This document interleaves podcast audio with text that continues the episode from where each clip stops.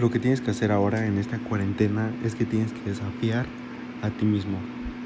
Porque es impresionante lo que puede hacer un desafío.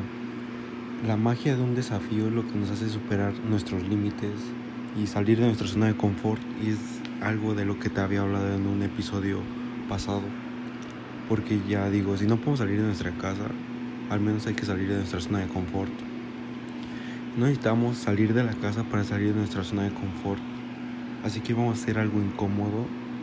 Vamos a hacer algo que nos permita crecer, que nos permita aprovechar todo este tiempo que tenemos en esta cuarentena para ir hacia adentro de nosotros, para conocernos, en vez de ir hacia afuera, hacia algo externo.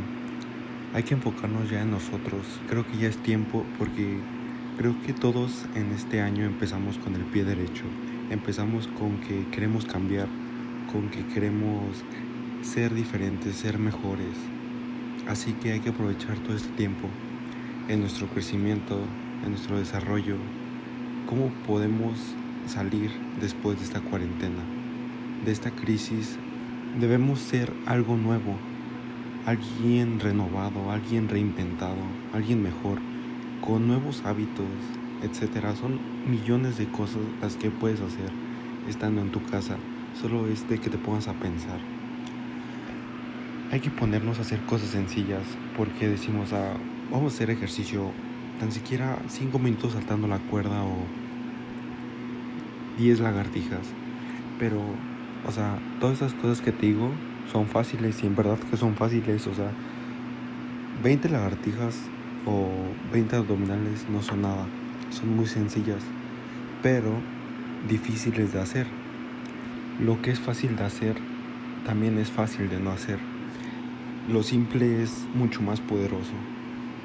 Así que sal de tu zona de confort, haz cosas incómodas, porque como ya te he dicho en el otro episodio, siéntete cómodo con lo incómodo. O sea, suena súper imposible, pero créeme que vas a lograrlo.